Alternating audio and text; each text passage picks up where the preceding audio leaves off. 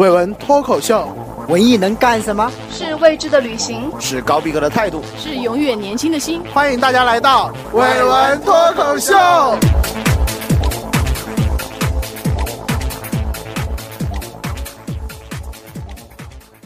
大家好，我是大飞。大家好，我是球球。大家好，我是小陈。好，这期我们录个话题叫“生活不止眼前的苟且，还有诗和远方的田野”。我什么？我奉命来到这人世间，为找到那片海而不顾一切。我赤手空拳。哎呀，就赤裸裸吧也行。聊这一期之前，给大家放一首许巍的歌啊，新歌，高晓松写的。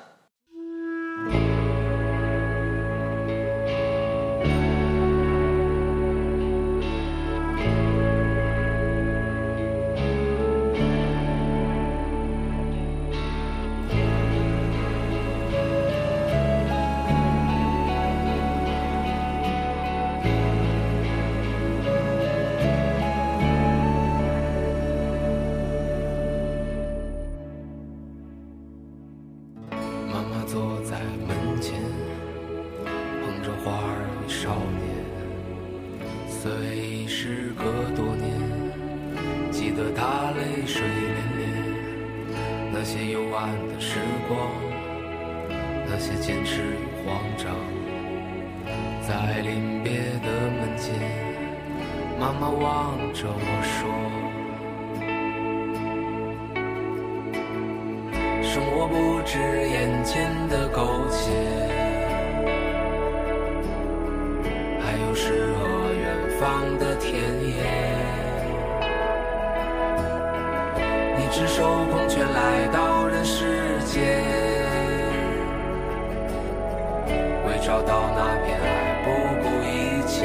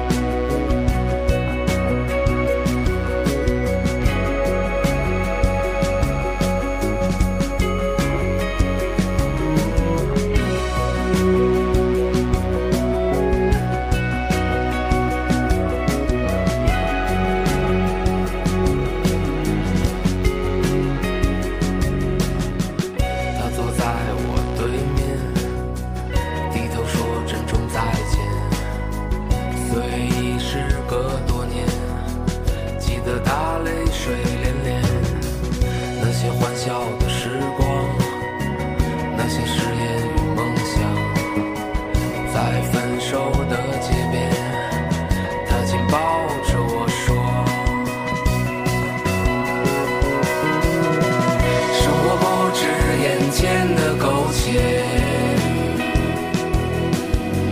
还有诗和远方的田野。你赤手空拳来到人世间，为找到那片海不顾一切。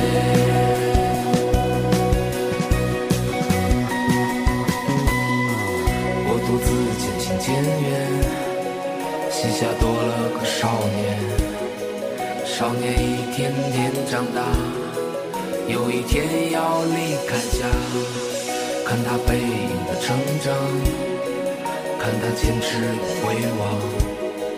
我知道有一天，我会笑着对他说。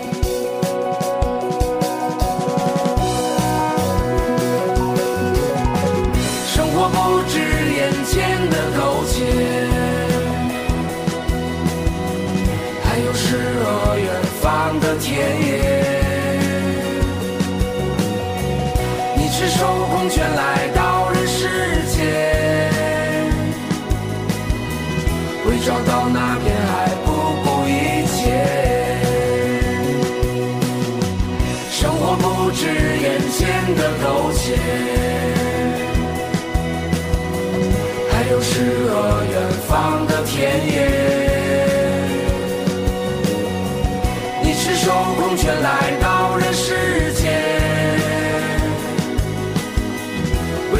那片海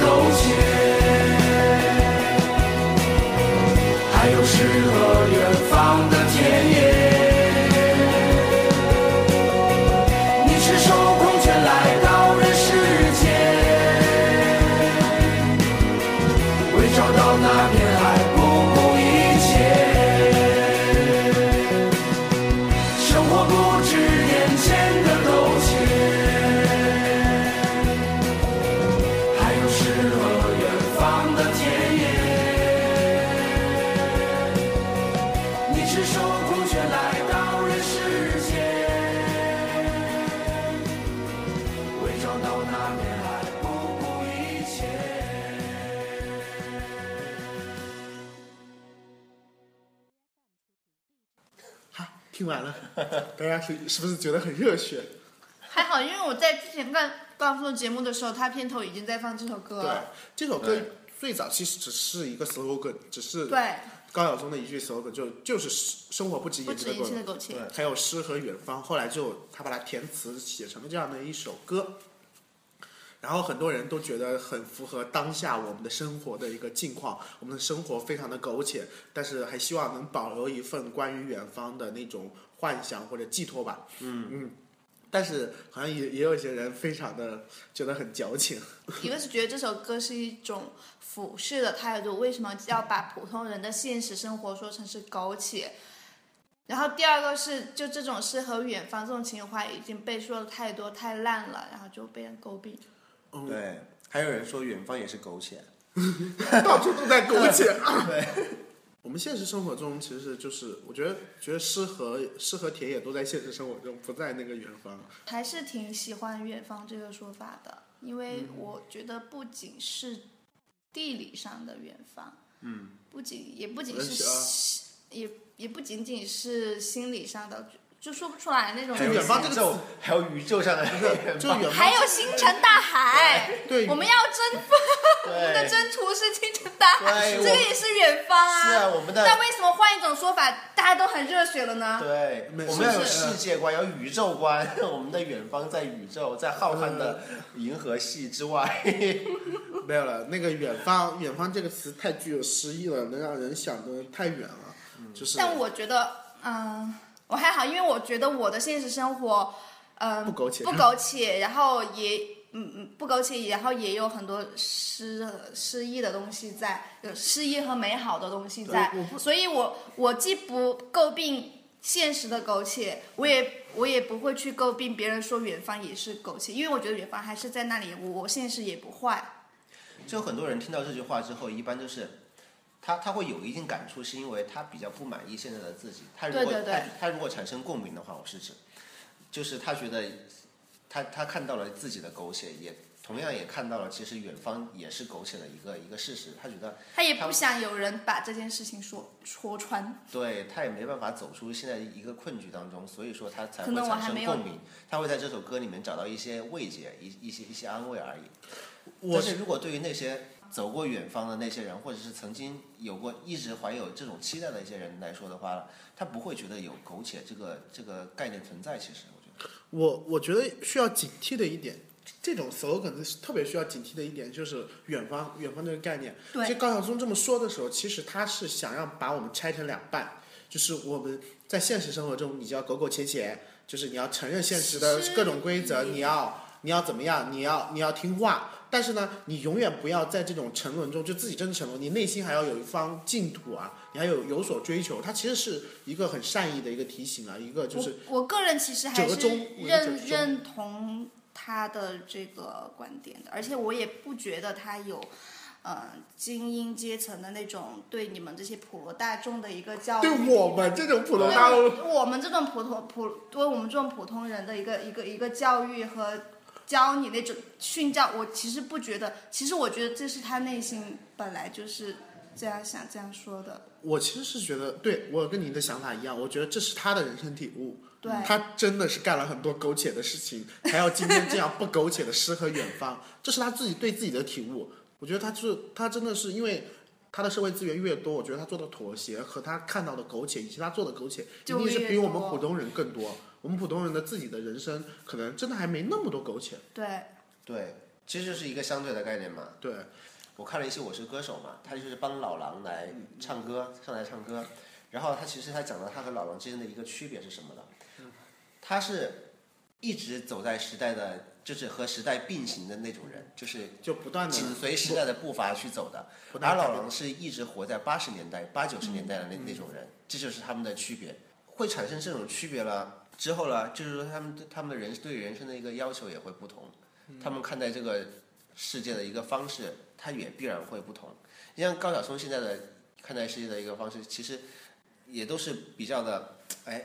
比较的开阔呀、他他就其实他觉得他站在这个位置上面看所有的东西，其实都是很无所谓的一种态度。他他觉得这种东西和他也没有太多的我我就是我下面我就是你刚刚讲的这个，我特别能理解，因为我就是想讲的一件事情就是就是关于远方的那种毒，什么意思呢？就是对于高晓松来说，老狼是远方和田野。嗯。他内心这这这是之所以能够这么样的勇往直前，这么样的前进，不管是有什么苟且都能我苟一把我就过去了。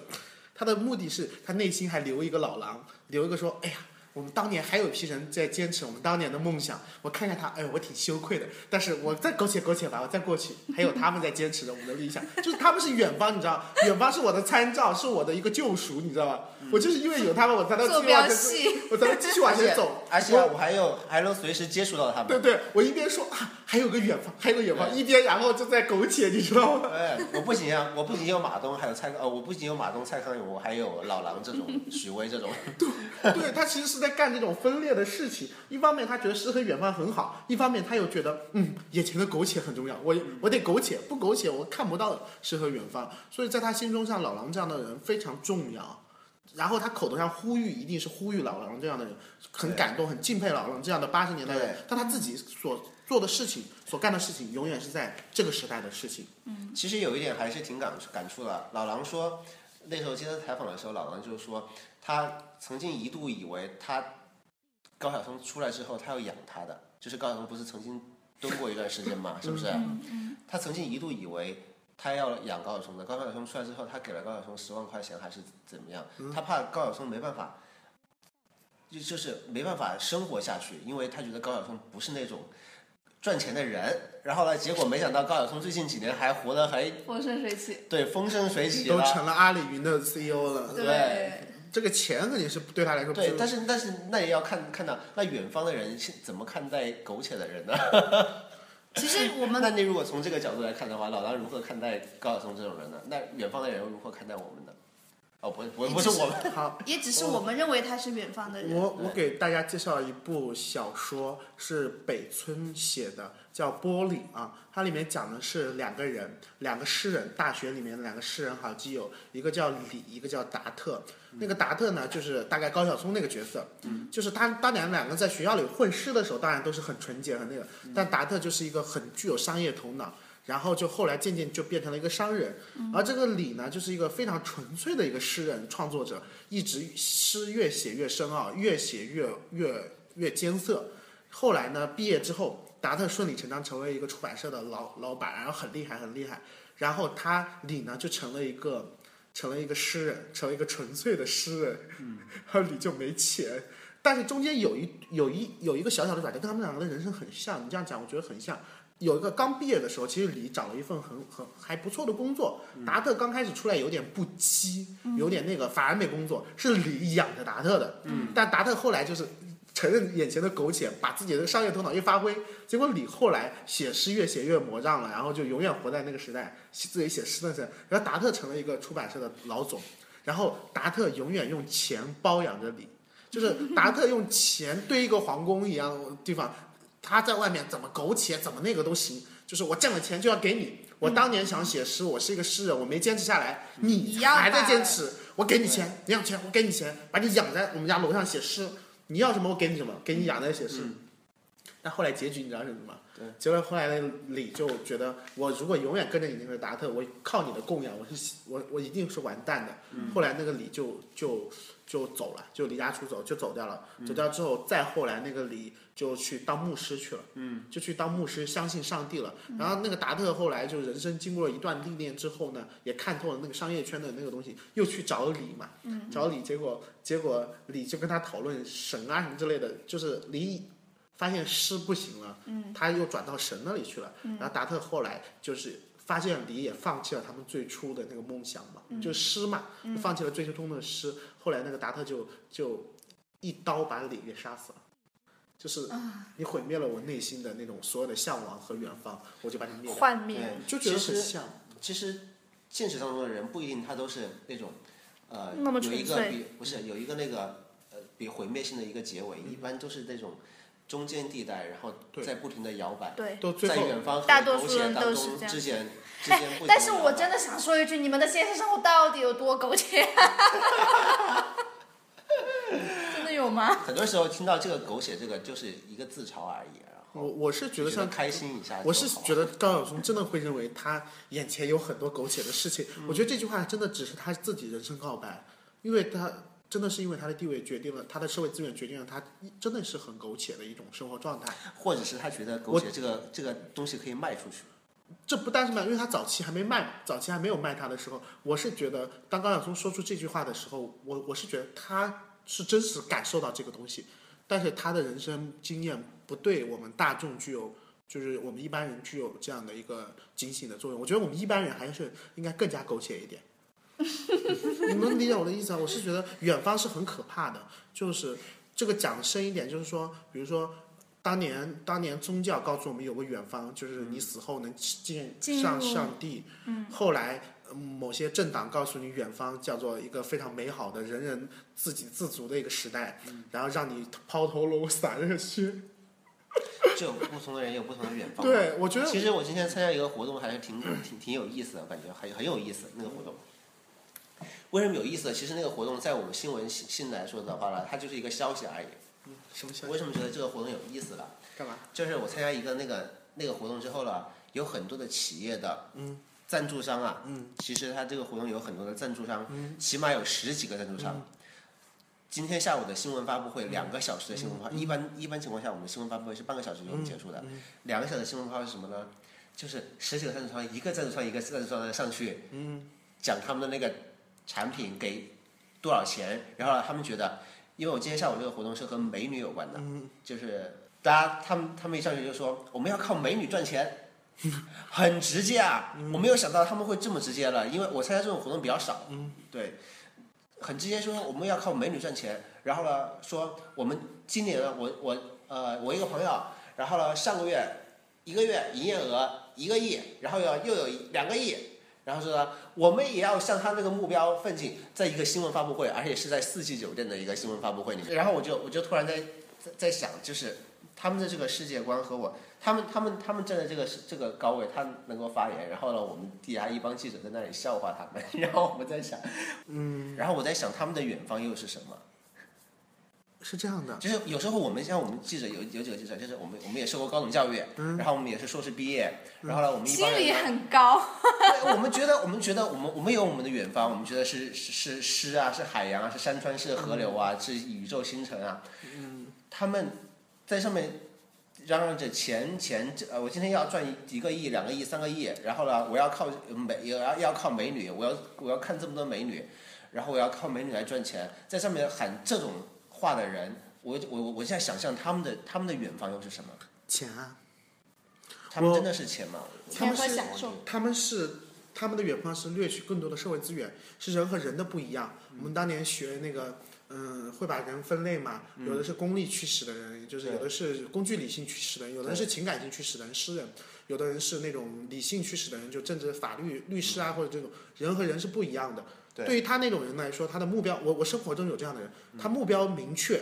就是我的目标是什么，我要挣更多的钱。对他来说，他是认为挣的钱越多，社会资源攫取的更多，就越能代替我自我的价值。而可能有一些像我们有一些接受了更多高等教育的人，或者接受更多教育的人，他是觉得我们是有一种觉得我们的，就比如说象牙塔里的老师，他虽然说他的钱不一定是最多的，他的但是他获取的这种话语的权利，包括掌握的媒体的权利，或者是象征资本呢，就是会比较多一点点。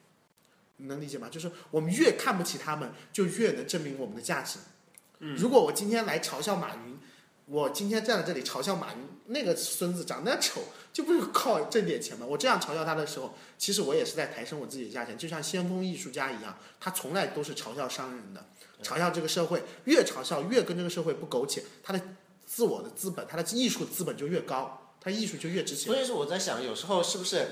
不应该用一个等级来划分，而是应该有用一个，我们其实是在一个就是在一个盘子上面去，是盘子上面的不同的地方地位而不是高下的区别。是多元化，是我们的价值观不一样。对，就是说白了，价值观很价值观不一样。你也不能说它是高或者是怎怎么样。但是，但是其实如果我们都查，就是我们生朋友圈中发生的那件事情嘛，当年那个事情，就是《小时代》的那个事情是一样的。如果你在你的朋友圈里说《小时代》好，你自然就会被嘲笑。嗯，说不定老板在老板眼里，《小时代》当然好啊，挣这么多钱还不好啊？嗯，你还要怎么样才能好啊？就是价值观不一样。所以我我是觉得这个也也没什么好说吧，你不用那么大的心理负担，因为你不是这样的人，就算你不嘲笑老板，就老板好牛啊，没有老板也不会包养你的，我我你放心要我。要引出这个东西的意呃意思是指，就是说我们在谈生活不止远方的苟且的时候，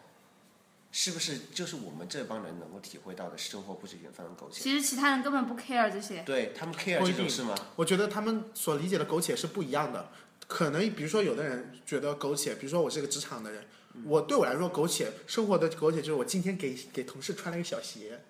这是我的苟且，你知道吗？我肯定会有作为一个人，我会有一点点嗯，这样做好像不对，但是为了我的职或者我我拉或者我了他一把，对对，或者我放下我的一个原则、一个尊严去做了某件某件事，龚老什么事板要不要情让我很无龚记者要不要陪你对陪你出，去吃饭呢、你们不喜欢应酬的那些，硬要硬着脸对我皮。去，这就是我的苟且，你知道吗？我的苟且不一定说是什么天天很大的事情，就是我做了一件我不想做的事情，为了我的仕仕途吧，为了我的钱，我干了一件这样的事情，可能哎就是我的。但是我们只是用这句话来来指指代他们这种现象，但是有一个问题是在于，他们真的 care 这这句话吗？像那种大老板的话，他们他们觉得这这种话真的对他们有会会会起到作用吗？你你看什么样的人吧，我觉得还是要看什么样的人。对，我觉得看你在那个发布会，你刚才描述的那那种状态啊，我说这一个亿、两个亿，他还是他还是在苟且之中的，他没有沉静下来，再回到那个，再去想那个。我觉得这种话，我觉得马云可能就开始在想诗和远方了。对，我觉得这种话肯定很很难打动他们的。我觉得他们的整个的从小到大一个教育，就是他们现在能够说出这种话来了，我就我就在怀疑，他们从小到大一个教育体系里面，就是一个一个思维体系里面根本就其实没有这种诗远方或者是狗血这种概念对啊，存在，你要跟他讲他们诗没办法进入进去。你要跟他讲诗源语文方，他就回你一句话：对手痒手那冷硬。衣服，年轻人你不懂，用自己的经验来打败。但是我觉得，但是你不可承认的是，其实每个人的，你说，他在钱这个事情上花了这么多心思，花了这么多心血，花了这么多的努力去干这件事，他就一定是很挣钱的。我相信他肯定他的社会资产一定是超越这些还想着诗和远方的人的。那你不能，你要认的。嗯。问题是对你来说，钱是最重要的，还是还有一个是意思比较比较比较有意思，他说。就很多人就一上台就说，我们我们公司今年又投了什么电影，然后呢，我们要把它做大，我们又投了这个电影、那个电影，然后又投了什么电视剧，后来我们要赚更多钱呢，要把它做大。对啊？嗯对啊其实很多现在的为什么就是电视剧啊或者是电影这种的，资本进入之后，到底是对它是一个好事还是坏事？好事啊有时候，当然我们知道，你从一个角度来说是好事，我们有更多的钱了，我们有更多的制作的一个费用了。为什么是坏事呢？有时候，你从选演员的角度，从选制作团队的一个角度，老板他会从钱的角度来考虑，或者是他会从一个底层消费，不是不是底层消费者，是普通消费者的一个角度来考虑。我们大家都喜欢看太子妃这种的，那我们就要创作太子妃这种剧，而且我们创的创作的越多越好，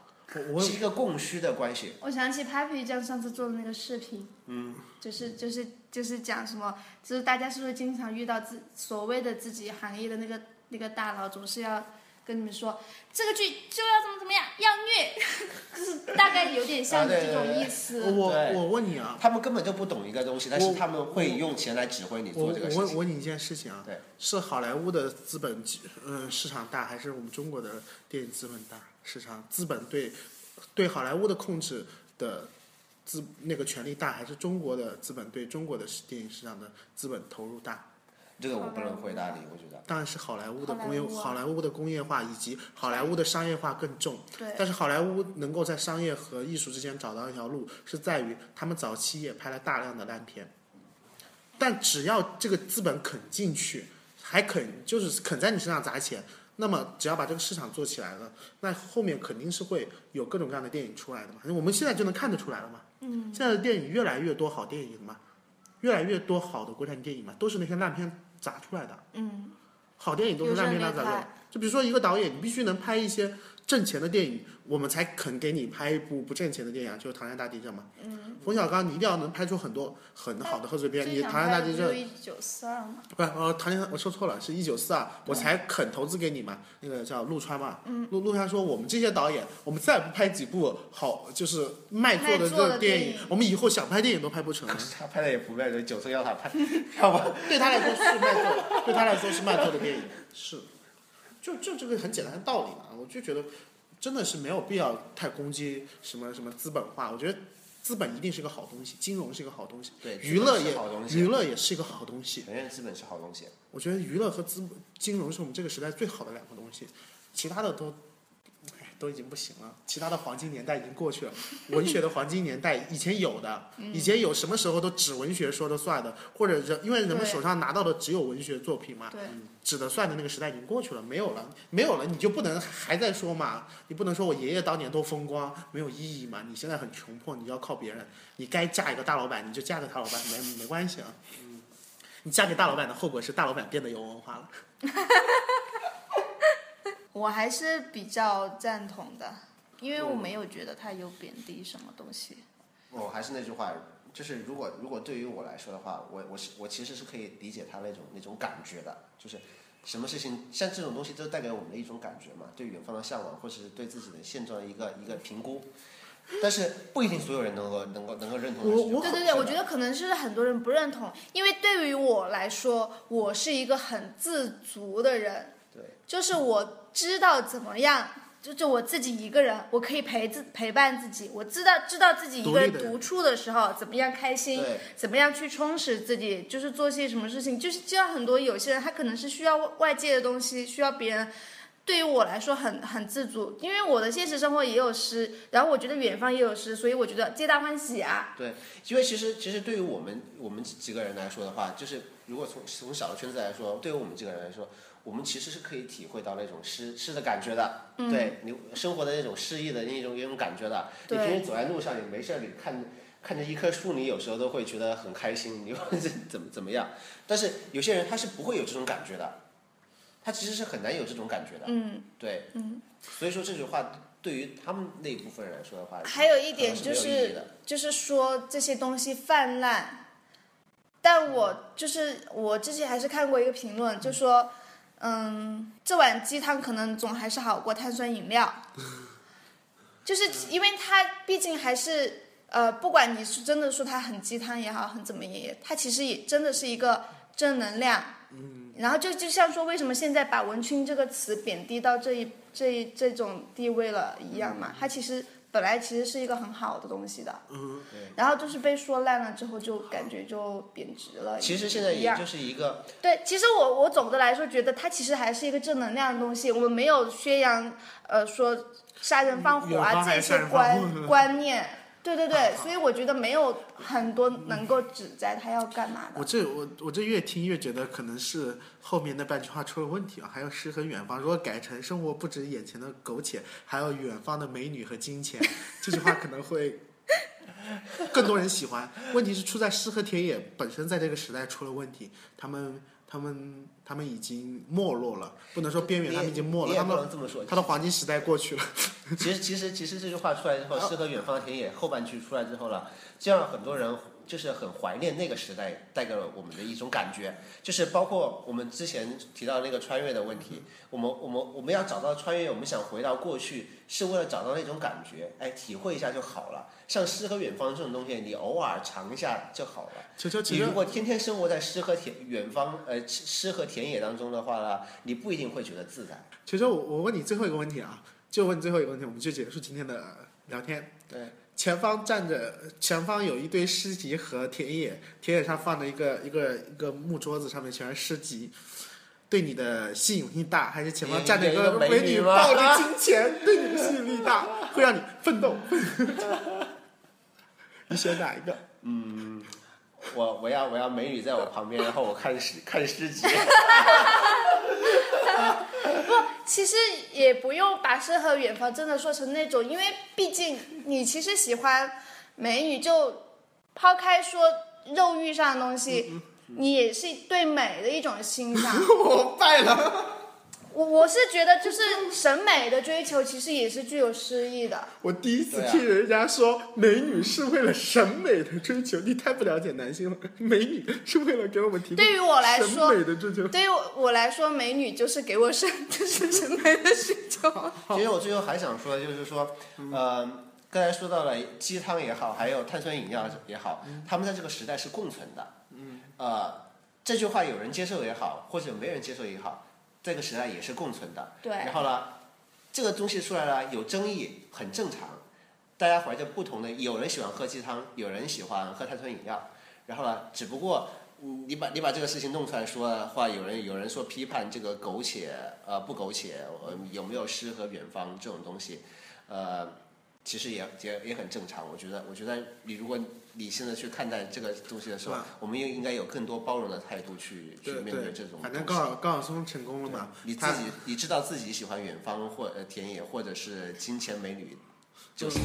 好了，你撒开腿奔向他们就行了。对，撒开腿 呃，远方真的是不只有诗和田野，还有美女、金钱，各种各样你想望的东西都在远方，你